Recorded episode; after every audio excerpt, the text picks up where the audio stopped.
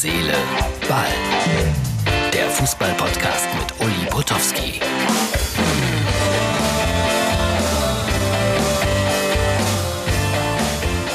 Hier ist Herz, Seele, Ball für Mittwoch, den 16. September. Das ist die XXL-Ausgabe. Nachher ein längeres Gespräch mit meinem Kollegen Marcel Meinert von Sky. Und da wird es unter anderem auch um Tennis gehen.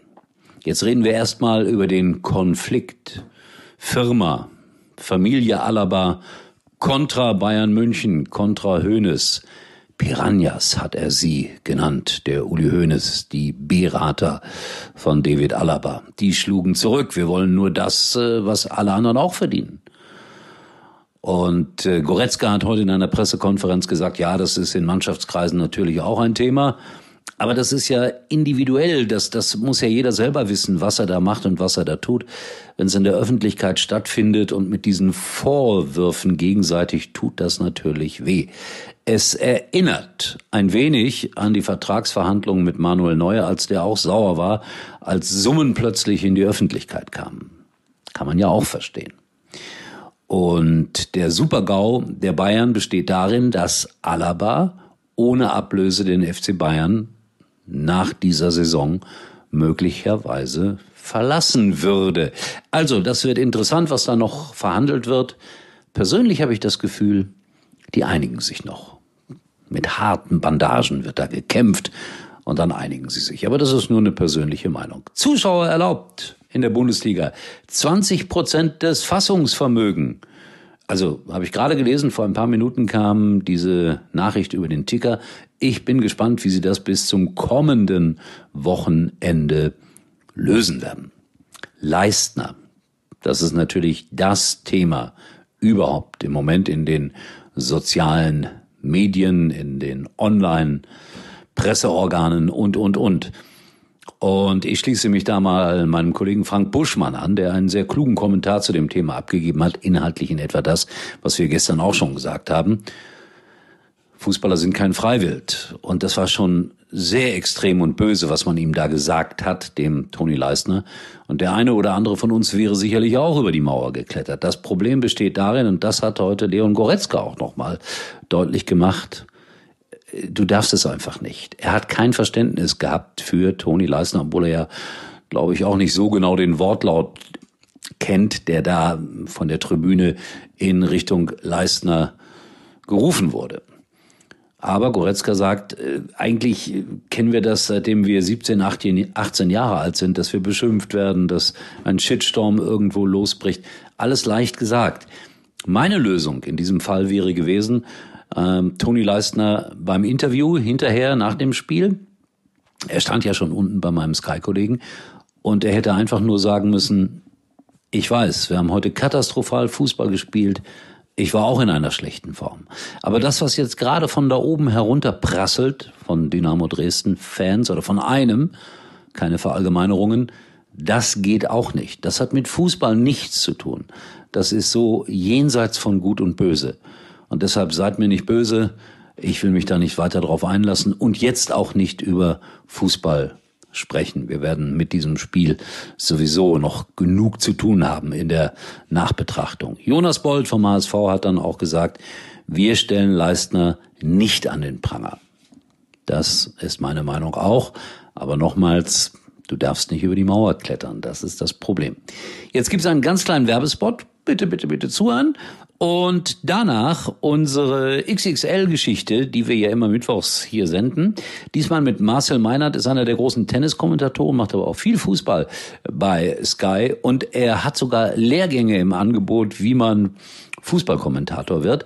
Äh, hört euch das an. Interessantes Gespräch und es geht auch um Kinogewohnheiten, aber das nur ganz am Rande und auch nochmal geht es in dem Gespräch um Toni Leistner. Ich habe es gesagt, das ist ja im Moment das alles beherrschende Thema. Also viel Spaß mit der kurzen Werbung.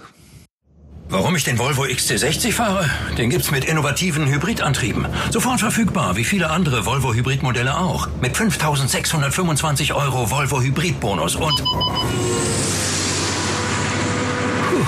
Jeder Menge serienmäßigen Sicherheitsassistenten. Mehr auf volvocast.de slash xc60. Heute ist mein Gesprächspartner Marcel Meinert und wie ich immer zu sagen pflege, einer meiner fleißigsten Kollegen. Hallo Marcel, guten Tag. Hallo Uli, grüß dich. Wir waren lange nicht mehr im Kino, habe ich festgestellt. Es stimmt, wir waren mal oh, in einem ganz schlimmen Film. Da waren wir bei einem Tennisturnier in Stuttgart. Was haben wir gesehen? Transformer oder sowas? Na, nein, Illuminati haben wir geguckt. Ach ja, dann ging's ja. Ich frage mich gerade, mit wem ich Transformer geschaut habe. Ich glaube mit Esther Settlercheck, ja. Äh, jetzt fragt mich nicht, was angenehmer war. Äh, ich habe es gesagt, so im Eingang, Marcel, sehr, sehr fleißig und deshalb, äh, wir haben jetzt Dienstag, 10.30 Uhr und in einer halben Stunde bist du schon wieder live on air. Was darfst, was machst du heute Vormittag? Ich sitze in den Startlöchern für das äh, Tennis Masters Turnier in Rom und freue mich auf zwei Deutsche. Das sind auch die beiden einzigen, die da äh, am Start sind, Jan-Lennart Struff und äh, Dominik Köpfer. Momentan spricht natürlich alles über Alexander Zverev und äh, sein Drama im Finale der US Open. Da gab es dann gestern schon ein bisschen was aufzuarbeiten. Da war ich dann auch bei den lieben Kollegen der äh, News dann drüben. Und äh, jetzt darf der gute Sascha sich ein bisschen ausruhen und wir widmen uns direkt wieder dem Tagesgeschäft. Die Karawane zieht weiter, würde ich sagen. Genau, um mit einem Lied der Höhner zu sprechen. Sag mal, äh, hat der kein Siegergehen? Irgendwas muss fehlen bei Zverev. Naja, das war jetzt auch sein erstes Grand Slam-Finale. Das war eine außergewöhnliche äh, mentale Belastung. Sieger gehen würde ich jetzt nicht sagen. Er hat so ein bisschen den spielerischen Faden verloren im Laufe des Matches. Ich fand, er hat eineinhalb Sätze richtig, richtig gut gemacht. Und dann fängt natürlich auch ein Dominik Thiem an, irgendwann ein bisschen besser zu spielen. Der war schon dreimal in dieser Situation im Grand Slam-Finale. Das macht dann auch ein bisschen was aus, wobei diejenigen, die sich die Nacht um die Ohren geschlagen haben, äh, werden es gesehen haben, die waren beide mit den Nerven zu Fuß. Also äh, das sind doch einfach so Dramen, die der, die der Sport dann, dann ausmacht. Er hat schon oft genug gezeigt, glaube ich, dass er dieses Gehen hat und hat jetzt immer häufiger bewiesen, und das wissen wir ja auch aus verschiedenen Sportarten, dass das ganz, ganz wichtig ist, gerade wenn man mal nicht so einen guten Tag hat, auch Lösungen zu finden, dann diese Matches zu gewinnen. Ich bin äh, in der Nacht nach Hause gekommen äh, am Sonntag vom mhm. Pokalspiel in Mannheim, war dann mhm. so etwa um 1 Uhr daheim und habe dann den Fernseher angemacht, habe gesehen äh, oder hörte im Radio zwei Sätze vorne, dann verlor er den dritten Satz und ja. äh, jetzt will ich nicht überheblich klingen, aber da war, da war mir klar, der gewinnt das Match nicht. Also das, das ist das dann so, dass da oben im Kopf irgendwas kaputt geht, wenn du mit zwei Sätzen vorne bist, den dritten plötzlich verlierst. Also oder ist das zu einfach von mir gedacht? Naja, das ist, ich glaube, dass das ist, also letztlich kann ich die die Denke natürlich absolut nachvollziehen. Äh, auf der anderen Seite hat das ja gerade im letzten Turnier bewiesen, dass es genau andersrum geht. Also war im Halbfinale die ersten beiden Sätze quasi gar nicht auf dem Platz und dreht das Ding noch und hatte ja dann auch im fünften alle Chancen, als er bei 5 zu 3 aufschlägt. Ähm, also er hat sich dann, dann schon wieder gefangen und das ist, glaube ich, auch eine, eine Steigerung, dass er auch innerhalb eines Matches mittlerweile äh, in der Lage ist, schlechte Phasen äh, dann, dann auszugleichen. Äh, aber es gehört natürlich dann nochmal mehr dazu, das Ganze dann nach Hause zu bringen. Und da ist das System beim Aufschlag bei ihm dann leider ein bisschen ähm, zu anfällig gewesen. Aber den Gedankengang kann ich verstehen, weil er natürlich auch mit seiner Doppelfehlerallergie äh, da genug Anlässe zu, äh, zu gegeben hat in den letzten Wochen und Monaten. Doppelfehlerallergie, also wenn ich eins kenne, dann eine Doppelfehlerallergie. Die habe ich verinnerlicht sozusagen. Wir reden heute viel über Tennis, ist auch ganz gut mal so. Äh, ein Satz noch zu Djokovic und seiner, und seiner Disqualifikation. Hast du das als gerecht empfunden? Ja, ja. Es gibt keine Alternative. Die Regelung hat, hat äh, lässt da keinen Spielraum. Der äh, Kollege Sören Friemel aus Münster, der da Oberschiedsrichter war, wenn jemand eine Person auf dem Platz oder auf der Tribüne verletzt, dann ist diese zu disqualifizieren. Punkt. Und so, aber es war doch völlig ohne Absicht. Er hat sich ja tausendmal naja, entschuldigt. Das, das, ist ja, das ist ja richtig. Aber, aber wo würden wir dann hinkommen, wenn jemand ohne, wenn jemand absichtlich einer, einer Person den Ball an den, an naja, Darüber brauchen wir ja nicht diskutieren. Dann, ja, dann gehört er für drei Monate aus dem Verkehr gezogen. Dann sind wir, also da, da gab es ja die, und das, war, das weißt du ja auch, da gibt es ja im Tennis schon die, die kuriosesten Geschichten. Eine, eine Spielerin hat mir erzählt, die hat bei einem kleineren Turnier mal den, den, den Ball an die Plane gedonnert. Da war dann ein Loch im Zaun und da wurde dann ein, Zuschauer äh, getroffen, allerdings nur ganz leicht äh, gestreift und deswegen gab es keine Disqualifikation. Aber also die Regel ist da, die Regel ist da sehr eindeutig. Ja, er wollte das nicht. Aber er, er, muss da seine Nerven ein bisschen besser im Griff haben. Vor allen Dingen, er spielt da in einem leeren Stadion, dann soll er das Ding in den fünften Stock drücken, dann passiert überhaupt nichts. Ähm, und, und so ähm, passt das leider so ein bisschen zu dem, dem, dem Auftritt, den er insgesamt in dem letzten halben Jahr abgeliefert hat. Abseits des Platzes, da gibt es doch viel, äh, viel Diskussionsstoff, den er liefert. Also ich finde, wenn man Löcher im Zaun trifft, dann ist das eine lebenslange Disqualifikation. da muss man dann rabiat sein. Sag mal, aber das passt ganz gut zu einem Thema, das uns seit gestern Abend beschäftigt. Denn da gab es einen Fußballer vom HSV, der komplett ausgeflippt ist. Also die haben 4-1 verloren im Pokal, da ist man dann stinksauer. Und dann muss ihn wohl ein Zuschauer übel beschimpft haben. Und dann ist der Toni da hochmarschiert und hat ja. den durchgerüttelt. Hast du es gesehen? Ich habe äh, diese, ich habe das Spiel nicht gesehen, ehrlich gesagt zum Glück, weil ich es auch ein bisschen äh, mit den Hamburgern halte. Selber schuld, sage ich da. Ja, ja genau, viele Emotionen erspart und dann, dann klingelt es bei WhatsApp und ich kriege irgendwie von drei verschiedenen Stellen dann dieses Video geschickt und denke, was, was, ist, was ist denn nun passiert? Und ja, kann mich ehrlich gesagt nicht erinnern, so eine, so eine Szene schon mal äh, erlebt zu haben. Äh, jetzt muss man dann auch noch wissen, Toni Leistner ist Dresdner. Ähm, die Familie wohnt, glaube ich, auch noch da und insofern hat ihn das dann, dass, dass das da so passiert, äh, doppelt tief getroffen. Ich weiß nicht genau, was für äh, Begriffe dort gefallen sind. Ähm, der hat ja nur auch schon in England gespielt und dort einiges erlebt. Das muss unterirdisch gewesen sein. Das soll das natürlich nicht entschuldigen. Der Spieler hat da da nichts zu suchen. Ähm, und, und da hat er ja auch sich dann danach auf Instagram entschuldigt. Da muss er sich äh, im Griff haben. Aber ich fand auch, die, die Reaktion von Dynamo Dresden danach sehr, sehr gut, die dann, die dann sofort gesagt haben, dass das alles allerunterste Schublade ist, äh, was da passiert ist und sich nicht darauf zurückgezogen haben, dass, ähm, dass die Fans ja nichts gemacht haben, sondern schon sofort eingestanden haben, dass da, dass da ein Fehler ähm, passiert ist. Ja, ich finde auch, dass, dass Fußballer definitiv kein Freiwild sein dürfen. Ne? Klar darf man die kritisieren, ja. das ist auf dem Fußballplatz auch üblich, dass man vielleicht auch mal etwas Derberes ruft, aber das muss ganz schlimm gewesen sein. Allerdings, ja, das, das ist dann auch so, man muss sich im Griff haben, so übel ja, genau, das ja, auch ist. Nein. Ne? Genau, nein, nein, das ist, das gehört, äh, sagen dann auch einige, dafür kriegen sie genug Schmerzensgeld, das ist mir dann auch zu billig. Äh, da, da geht das auf einer anderen Ebene ab, aber das, das darf er natürlich so nicht, äh, äh nicht machen. Ich glaube, er hat es auch dann relativ schnell danach bereut, weil die Entschuldigung nicht so lange hat auf sich warten lassen. Ähm, ja, aber das, das wird eine, HSV, es, es ne? wird eine, ja, um Gottes Willen, äh, das wird eine längere Sperre nach sich ziehen, denke ich, ne?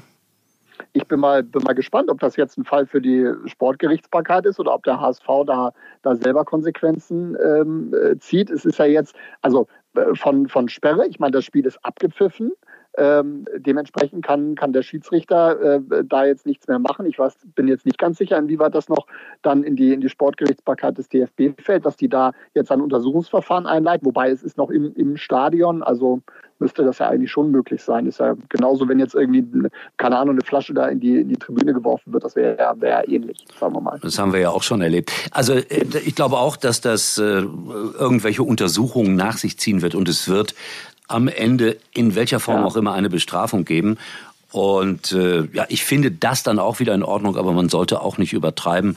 Und jetzt kommt ein ganz großer Satz, Marcel.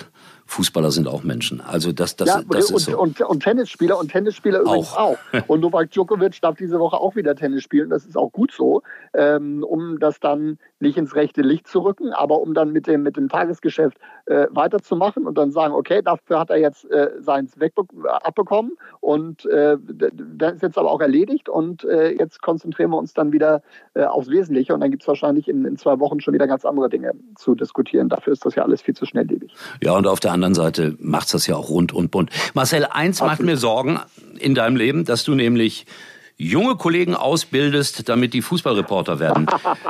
Machst du das noch?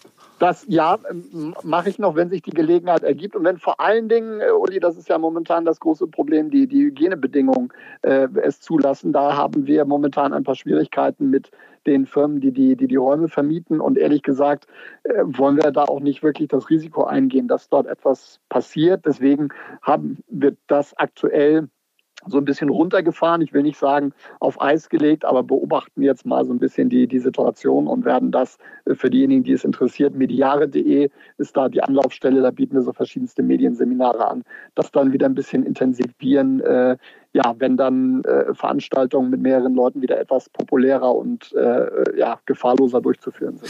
Also ich behaupte ja, dass man den Beruf des Fußballreporters im Fernsehen also jetzt kommt was ganz Böses, das kann man, glaube ich, fast jedem vermitteln. Ich glaube allerdings, dass man den Beruf des Fußballreporters im Radio nicht erlernen kann. Was entgegnest du mir? Das, das glaube ich, das glaube ich auch. Das ist äh, eine, eine sehr kluge These. Ich glaube, gerade beim Fernsehen ähm, ist, ist sehr viel Handwerk dabei ähm, und sind, sind sehr viele Bausteine, die man sich tatsächlich äh, zurechtlegen kann. Das ist definitiv einfacher zu er erlernen als beim, beim Radio. Da glaube ich, brauchst du deutlich mehr Intuition, brauchst du natürlich brauchst du auch im Fernsehen großes Sprachgefühl, großes Sprach.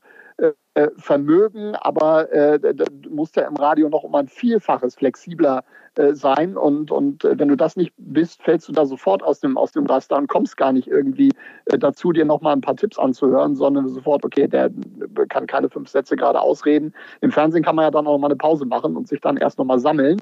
Das ist halt im, im Radio ein bisschen schwieriger und insofern kann ich der Einschätzung einiges abgewinnen. Ja, so zu 90 Prozent wird das so sein. Das schenkt dir einfach der ja. liebe Gott, ob du das kannst oder nicht kannst. Und alles ja, andere ist dann natürlich auch irgendwann irgendwo irgendwie Handwerk. So, mein lieber Marcel, wir werden demnächst noch mal reden, wie du überhaupt in diesen Job reingefunden hast und äh, was du alles da erlebt hast weil das ist so eigentlich äh, jeden Dienstag bei mir hier, Inhalt bei Herz, Seele, Ball. Jetzt will ich dich aber erstmal arbeiten lassen, weil Rom wartet und äh, du sitzt in München. Sag mal, das vielleicht noch als letzte und abschließende Frage.